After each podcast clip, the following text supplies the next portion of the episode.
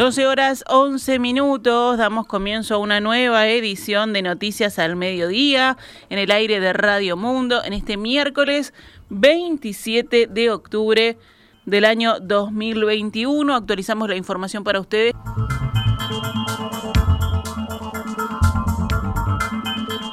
El gobierno resolvió intervenir Casa de Galicia, según confirmó en perspectiva. La noticia no ha sido comunicada aún formalmente por el Ministerio de Salud ni por la Junta Nacional de Salud, la JUNASA. Ayer, horas antes de que trascendiera la decisión, el senador de Cabildo Abierto, Guido Manini Ríos, habló en su programa de Radio Oriental de lo que iba a hacer. Dijo, la segura intervención que en estos días se va a determinar. Una vez más, el ministro de Salud Pública ha demostrado seriedad y responsabilidad, no reaccionando ni actuando al grito de nadie. Aquí lo que está en juego es la continuidad de la institución, lo cual se asegura la atención a sus usuarios, contemplar a sus funcionarios. Eso es lo importante, eso es lo que realmente se está buscando con las medidas que se están tomando y con la segura intervención que en estos días se va a determinar de la institución. Vuelvo a repetir, asegurar su continuidad, asegurar la atención de sus socios y contemplar la situación de sus funcionarios. Creemos que merece todo el apoyo lo actuado por el Ministerio y además contemplando las exigencias del Ministerio de Economía y Finanzas que no está dispuesto a seguir desembolsando dineros o dando garantías para préstamos cuando la conducción de esta o cualquier otra institución no es la que se requiere, la, la que garantice en definitiva el cumplimiento de las metas que lleven a la viabilidad de la institución. Más tarde, en declaraciones a subrayado, Manini afirmó que la intervención es para hacer un gerenciamiento, una administración que dé las garantías para poder continuar recibiendo apoyo financiero necesario para que la institución pueda recuperarse de su situación complicada.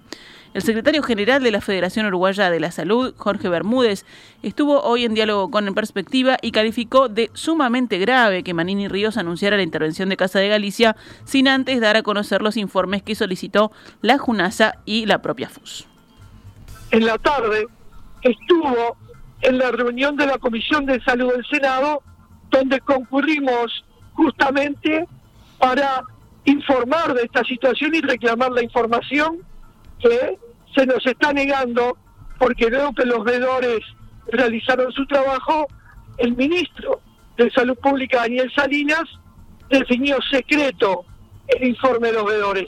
Entonces, todo es muy raro.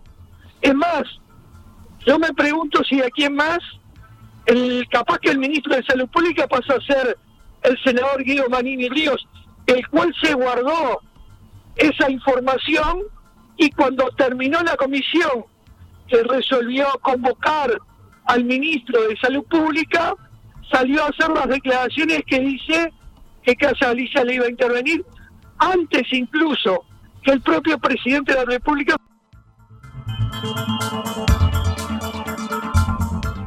El sindicalista señaló que hoy a las 15 horas se realizará una reunión de la Junta Nacional de Salud en la que está previsto conocer los informes de los veedores que analizaron la situación de Casa de Galicia, la Asociación Española y el CASMO, surgidos de estudios encargados por el Ministerio de Salud Pública que fueron declarados confidenciales. Esos veedores, ¿a quién deben darle la información? A la JUNASA. A partir de la información de la JUNASA, el Ministerio de Salud Pública debería analizar la situación. Ahora, ha tomado la resolución de intervenir Casa de Galicia de la forma más rara que hemos visto, ¿verdad? El vocero de la intervención de Casa Galicia no ha sido el ministro de Salud Pública, no ha sido el presidente de la JUNASA, ha sido el senador Guido Manini Ríos. Bermúdez afirmó que no se deben tomar decisiones sin antes dar a conocer los informes y lo que se está configurando, además de la intervención de Casa de Galicia, es un golpe de Estado contra la JUNASA. quién más dejaron de existir las garantías? ¿Y a quién más cualquier situación que plantee el Ministerio de Salud Pública lo va a hacer por cuenta de él y con los voceros que él quiera. A ver qué va a decir el presidente de la JUNASA, que a esta altura tendría que renunciar, porque en realidad su cargo dejó de existir. Por otra parte, el sindicato anestésico quirúrgico se reunió ayer con el ministro de Trabajo y Seguridad Social, Pablo Mieres, para hablar sobre la situación de Casa de Galicia y sus trabajadores médicos. En ese sentido, luego de que se dio a conocer la problemática de la mutualista, desde el sindicato decidieron mantener una ronda de conversaciones con los ministros involucrados, entre ellos el ministro de Salud Pública, Daniel Salinas, y el ministro de Trabajo, Pablo Mieres, para hablar principalmente de las fuentes laborales. El SAC quiere participar en todo lo que tiene que ver con las decisiones que se tomen con relación a los médicos que trabajan en Casa de Galicia. Queremos estar en la mesa de negociación independientemente de la resolución que se vaya a tomar con la empresa. Si se transforma, si se interviene o si se cierra, queremos estar en la mesa de negociación, aseguró Germán Reta, vicepresidente del sindicato. Según dijo, los próximos días serán claves. Hay elecciones en Casa de Galicia el próximo domingo. Veremos cuál es la orientación que va a tomar la próxima directiva, sostuvo el vicepresidente del sindicato anestésico quirúrgico. En cuanto a Casa de Galicia, Reta dijo que a lo largo de los años ha sido intervenida en varias oportunidades, pero siempre se vuelve a la misma situación. Esperemos que esta intervención tenga un final bueno y tenga una buena administración y no tengamos que volver a esta situación en la cual estamos, sostuvo. Seguimos adelante con más información. Con los votos de la coalición de gobierno y del legislador del Partido Ecologista Radical Intransigente, la Cámara de Diputados dio sanción definitiva a la rendición de cuentas por 53 votos en 97. Según el diputado blanco Sebastián Andújar, el de la rendición de cuentas es un proyecto que ha sido pensado en la gente y que ha tomado como centro a las personas, pero sobre todo a las más vulnerables. Por su parte, la legisladora frente amplista Betiana Díaz afirmó lo siguiente. No cambió prácticamente nada esta rendición, sobre todo porque además hay algo que se ha repetido, que es que hay un aumento de gasto aumento de gasto global del Estado. No hay, no hay aumento del presupuesto, porque en realidad lo que se están usando son partidas que el gobierno tiene ahí y ahora nos enteramos que no iba a usar. Entonces ahora lo que hace es reasignar recursos. El ex director nacional de Energía, Ramón Méndez, que tuvo ese cargo entre 2008 y 2015, afirmó ante la justicia que el proyecto de Gas Sayago había sido avalado por los informes técnicos que aseguraban la conveniencia de la instalación de la regasificadora y apuntó contra el ex director blanco de UTE, Enrique Antilla. Según dijo, su negativa y la de otros integrantes del directorio de UTE puede ameritar un juicio contra el Estado por parte de OAS, la empresa que tuvo un golpe gracias a la actitud de algunos directores, sostuvo el ex jerarca frente amplista. Para Méndez, que declaró como testigo, se trató de un efecto dominó desde los integrantes, en ese momento de oposición, de los directorios de UTE y ANCAP, que imposibilitaron la concreción de Gas Ayago como se planificó durante el gobierno de José Mujica. En ese sentido, Méndez pidió que la justicia le pregunte a Antía por qué no apoyó decisión fundamentada, en todo caso, para ver si su oposición no está fundamentada en aspectos puramente políticos. Lo que vine fue simplemente como testigo justamente a tratar de ayudar a la justicia a que tome una decisión justa. Se han dicho tanto disparate sobre este tema, esto de sembrar el odio con fines electorales, creo que a la larga es muy malo para el país. Y bueno, confiamos en que la justicia eh, aclare todo lo que sucedió y que aquellos que dicen que hay alguna irregularidad que presenten pruebas o si no que tengan que dar explicaciones de por qué se hicieron todo este tipo de acusaciones. Consultado durante la audiencia a qué le atribuía el fracaso de la regasificadora, Méndez explicó que no fue posible debido a que la empresa privada OAS, subcontratada por la empresa privada GNLS, que fue contratada por Gasallago, abandonó la obra y esto obligó a que también tuviera que abandonar eh, la primera empresa. Quiero agregar algo interesante porque es un tema que se informa incorrectamente, dijo Méndez. Los famosos pilotes no es dinero uruguayo enterrado, sino que es parte de la inversión de GNLS y que el Estado uruguayo habría tenido que pagar en caso de que la regasificadora se hubiera terminado de construir. Esos pilotes se hicieron con el dinero de los accionistas de la empresa privada y fueron parte de las pérdidas que tuvo que asumir la empresa.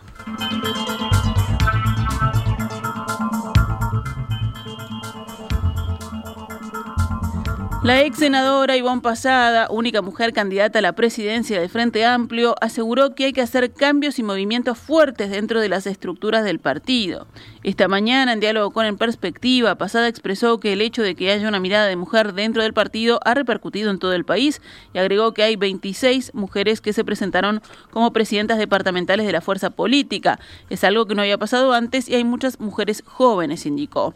La candidata enfatizó que hay que apostar a la paridad de género dentro del partido y celebró que en la contienda previa a la definición de candidatos se presentaran tres mujeres. No creo que yo haya sido una tercera opción, no fui la única candidata mujer, éramos tres y justamente las tres surgimos de los comités de base. En la misma línea pasada fue consultada por los dichos de uno de sus oponentes, Fernando Pereira, sobre que apuesta a una vicepresidenta mujer, pero menor de 40 años. Y la verdad que no fue nada feliz las declaraciones del, compañero Fernando Pereira. Este, no, no era necesaria una manifestación de, ese tipo eh, y innecesaria eh, en una construcción que uno este, quiere que sea justamente colectiva y que no sea eh, unipersonal. Las decisiones dentro del Frente Amplio pasan siempre cuando es, en este caso, de cómo se conforma un equipo, el presidente o la presidenta tiene este, el, aval para la elección, pero es el, no olvidar que en definitiva los que resuelven esos avales para los que integren eh, las vicepresidencias o la propia estructura pasa por un plenario nacional donde aprueba o no aprueba la, propuesta. Y eso es lo que nosotros debemos este, eh, resguardar y, mucho. Y bueno, eh, Fernando, en, en eso no comparto para nada esa, esa visión. A los jóvenes hay que darle oportunidad de militar a su forma, que propongan ideas y las renueven, y lo mismo con las mujeres, expresó la candidata. En otros temas, Pasada insistió en cambiar la mirada de la fuerza política y descentralizar. Lo primero que tenemos que hacer, y es de, las propuestas que llevamos adelante, es descentralizar la fuerza política y ponerle nombre y apellido. No podemos seguir desde la centralidad, desde el, el Frente Amplio, pensando el interior el interior lo tiene que pensar el territorio, los las departamentales, los militantes que están allí y con conocen esos espacios. Frente Amplio, eh, mm, creo que estuvo en la autocrítica el haber eh, dejado la Comisión del Interior Nacional, que funcionaba con todos, no fue bueno la incorporación en otra comisión. Es que eh, esa mirada que debemos de tener quedó perdida entonces, la descentralización que nos va a permitir la regionalización en forma este, país, eh, una regional norte, una regional este, sur, que entre ellas eh, confluyan en, trabajo común porque tienen realidades comunes y que esa eh, centralidad que hoy tenemos, que desde Montevideo se toman esas este, resoluciones o miradas, sea con la participación de los involucrados. Pasamos ahora a noticias de la emergencia sanitaria. El departamento de La Valleja lleva dos días a nivel de riesgo naranja de contagio de coronavirus debido a un incremento de casos que se dio mayoritariamente en niños menores de 12 años, según el director departamental de salud, Guillermo Richetto.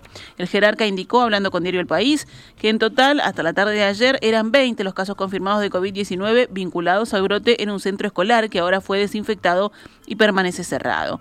Debido a los contagios en ese lugar, 160 personas están aisladas a la espera del resultado de los análisis. Actualmente casi el 80% de los casos activos de La Valleja corresponden a niños. En todo ese departamento, según el jerarca, hay 50 casos y 400 personas en cuarentena. Hoy se reunirá el Centro Coordinador de Emergencias Departamentales, el SECOED de La Valleja, que no descarta restringir actividades vinculadas a los niños. Además de la escuela en donde ocurrió el brote inicial, en La Valleja fueron detectados contagios en otras cinco escuelas públicas y en un colegio privado. Es increíble, el 1 de octubre estábamos en cero casos y en 20 días pasamos al naranja, dijo Richeto, y añadió, el nicho donde se expande el virus es en los que no están vacunados. El jerarca señaló a través de Twitter que en La Valleja un 14% tiene la posibilidad de vacunarse y no lo ha hecho. A nivel nacional, el monitor oficial diario reportó anoche 1.809 casos activos de COVID-19, 100 más que en la jornada anterior. En CTI hay 25 pacientes con coronavirus, dos más que el lunes, y ayer fueron detectados 267 contagios nuevos, la cifra diaria más alta desde el 22 de julio. En la jornada se realizaron 10.134 análisis, o sea que la tasa de positividad fue del 2,63%. Se produjo un fallecimiento de una persona diagnosticada con SARS-CoV-2, era un hombre de 90 años. El índice de Harvard se elevó ayer a 5,02 casos nuevos diarios cada 100.000 habitantes en los últimos siete días. La Intendencia de Maldonado resolvió extender el horario y aforo de restaurantes y bares. Ahora los locales podrán atender hasta las 5 de la madrugada, según la resolución firmada por el jefe departamental Enrique Antía. Para los salones de fiesta y eventos, la comuna ferrandina permitió que realicen actividades con 6 horas máximo de duración. No obstante, en este último caso no podrán extenderse más de las 5 de la mañana y continuarán sujetos a las recomendaciones del Ministerio de Salud Pública para su realización. Asimismo, el gobierno de Maldonado autorizó una capacidad del 75% en eventos con personas totalmente inmunizadas con un máximo de 600 personas en lugares cerrados y 800 personas en lugares abiertos. Vamos con otros temas del panorama nacional. La Asociación de Funcionarios Aduaneros se declaró en estado de alerta como consecuencia del desmantelamiento de los controles aduaneros en los puestos de frontera. Al sindicato le preocupa la situación actual como consecuencia de las graves carencias de personal que imposibilitan llevar adelante una tarea eficaz y eficiente, señalan en un comunicado. En declaraciones al portal institucional del pit el presidente de la asociación, Roberto Valdivieso, dijo que la situación actual es límite y la solución no aparece.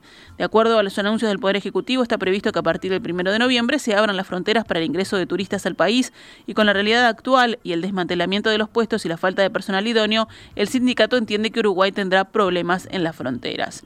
Asimismo, la AFA entiende que hay una clara extralimitación de funciones como consecuencia que los militares vienen realizando diferentes procedimientos aduaneros y proceden a incautar mercadería en presunta infracción aduanera. En este sentido, el sindicato señala que sin perjuicio que los militares en ocasiones y en puestos de frontera realizan tareas de apoyo a la vigilancia aduanera, no debe perderse de vista que la tarea de control y fiscalización es potestad exclusiva de la Dirección Nacional de Aduanas. La Federación de Profesores de Enseñanza Secundaria, FENAPE, fue notificada de que la División Jurídica de la Dirección General del Consejo de Educación Secundaria recomendó la destitución de dos de los docentes investigadas por haberse tomado fotos en 2019 dentro del Liceo 1 de San José a favor de la campaña del no a la reforma constitucional que impulsaba Jorge Larrañaga. Según un comunicado de la FENAPES, la División Jurídica de Secundaria entiende que las dos profesoras violaron el artículo 58 de la Constitución de la República que prohíbe que los funcionarios públicos hagan proselitismo político. FENAPES sostiene que el informe jurídico tergiversa declaraciones de testigos que evidencian lo contrario de lo que se concluye. Además, el sindicato considera que se trata de un hecho de persecución política sindical disfrazado bajo el manto de supuestas garantías jurídicas que retrotrae a prácticas que el país sufrió previo y durante la dictadura fascista en la educación pública. Paralelamente, diputados del Frente Amplio enviaron un pedido de informes a ANEP y a Secundaria para conocer detalles sobre el proceso de instrucción del sumario a los profesores, que se ordenó a partir del desarchivo de una denuncia que se hizo en 2019, la entonces que había hecho la entonces directora del Liceo 1 de San José, Miriam Arnejo. Los legisladores opositores quieren saber cuál fue el motivo para el desarchivo y en qué normativa se sustenta, además de si existieron otros casos similares a los de los profesores de San José, en los que la Dirección General de Educación Secundaria definiera desarchivar resoluciones para darles nuevo tratamiento.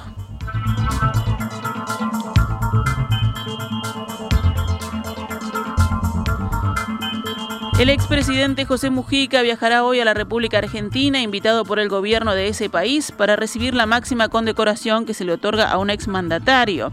El presidente Alberto Fernández le impondrá a Mujica la Orden del Libertador San Martín en el grado de collar en reconocimiento a su trayectoria. El helicóptero presidencial de la Fuerza Aérea Argentina, con el canciller Santiago Cafiero, vendrá al Uruguay especialmente. Esta mañana vino al Uruguay para trasladar al exmandatario, según informa el diario La República.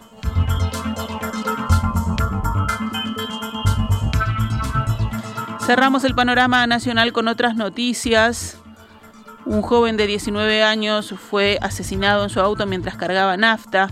Los hombres que se encontraban dentro de un auto en una estación de servicio ubicada en Yanatacio y Avenida Uruguay, en Solimar, Ciudad de la Costa, cuando próximo a las 22 y 30 horas un tercero se acerca y sin mediar palabras les dispara. Como consecuencia, un joven de 19 años sin antecedentes falleció al tiempo que su acompañante, un hombre de 47 años y poseedor de tres antecedentes penales, recibió cuatro heridas de bala en el hombro, la mano, la pierna y en una mejilla, por lo que permanece hospitalizado en estado delicado en un centro de salud capitalino. En base a las primeras indagaciones, la policía estableció que el autor del hecho se retiró del lugar en un vehículo que ya fue identificado, por lo que se montó un operativo en el que el personal de la seccional 18 junto a efectivos del PADO, detectaron un vehículo de similares características, lo detuvieron para revisarlo y constataron que el chasis no coincidía con la libreta de propiedad que aportó el conductor. Dicho conductor también es poseedor de varios antecedentes y el auto estaba denunciado como hurtado en Montevideo. A este hombre además se le incautó un arma calibre 9 milímetros y 50 municiones, por lo que fue detenido. Actualizamos a cuánto cotiza el dólar a esta hora en pizarra del Banco República. 42 pesos con 55 para la compra y 44 con 75 para la venta.